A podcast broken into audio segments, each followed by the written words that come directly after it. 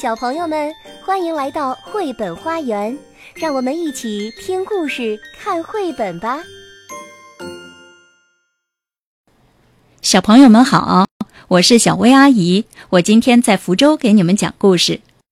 今天要讲的是一个来自美国的真实的故事，题目叫做《自由的苹果》，海莉·塔布曼。这是葛兰尼蒂·提利特纳的作品，苏珊·基特绘图，刘清燕翻译。北京联合出版公司出版。一八二零年，海莉出生在一个奴隶家庭，父亲本罗斯和母亲利特罗斯是美国马里兰州农场主爱德华伯迪斯的奴隶。根据法律规定，海莉和他的兄弟姐妹也都属于伯迪斯。奴隶的生活非常艰辛，他们要砍树、清理沼泽、耕种田地，还要做伯迪斯农场里的其他工作。奴隶还要做主人吩咐的每一件事情，没有酬劳，就连小孩子也不例外。海莉七岁时，主人把她送到不太友善的苏珊小姐那儿，她的一项工作就是整晚照顾苏珊的宝宝，不能让宝宝的哭声吵醒妈妈。要是宝宝哭了，她就会挨打。后来，海莉回到农场，她喜欢在户外工作。吹着凉爽的微风，享受阳光，看着小鸟自由飞翔。摘苹果是他最喜欢的工作，只要握着鲜亮的红苹果，他就想咬上一口。海丽好想知道，苹果的味道是不是像看起来那样甜美？但是他和其他奴隶一样，只能采收、清洗和擦亮这些苹果，谁也不准偷吃。他觉得很不公平。因为奴隶要做所有的事，住在大房子里的那家人却可以随便吃苹果。海莉每天采摘和擦亮苹果的时候，都想偷偷咬一口。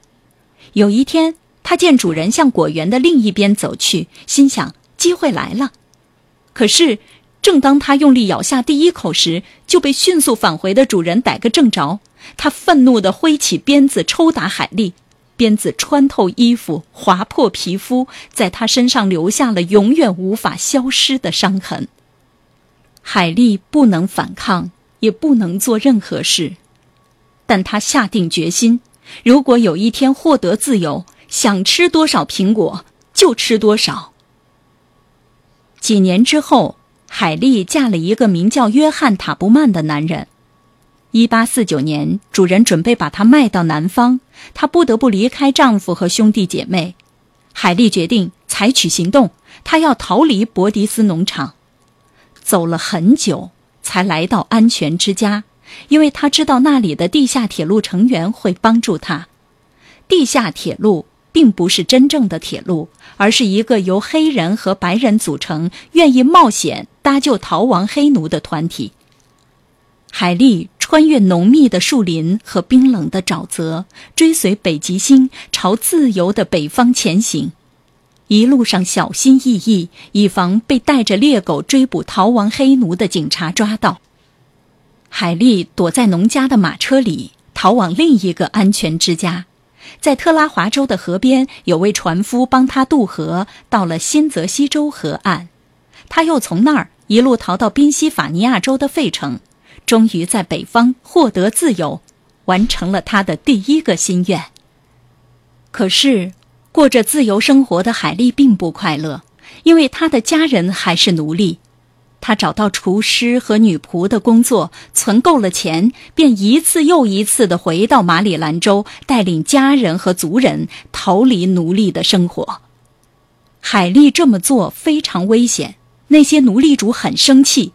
出重金悬赏捉拿他，但海莉仍然愿意担当地下铁路列车长的重任，带领其他奴隶争取自由。他和所有的乘客也从来没有被捕过。一八六九年，海莉在纽约州的奥本附近买了一所房子，在那条通往自家道路的两旁，他栽满了苹果树。他花了很长时间完成了第二个心愿。每年秋天，熟透了的苹果挂满枝头，海丽不但可以爱吃多少就吃多少，还邀请镇上的居民一起来摘，每一个人的篮子都满满当当的。对每个前来分享苹果的人来说，海丽塔布曼栽种的是自由的苹果。对于海丽塔布曼的事迹，我们来听听作者怎么说。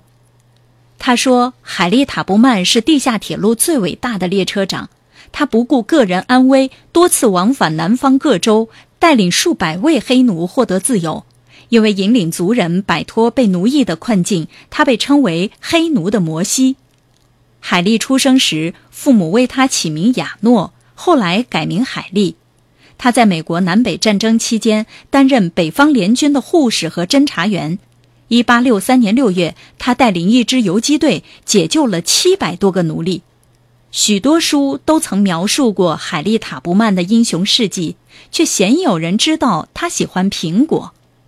作者是在一九八四年听海利的曾外甥女爱丽丝·布里克勒描述的，他亲耳听海利塔布曼说过关于苹果的故事，这让作者以不同的眼光来看待这位杰出的女英雄。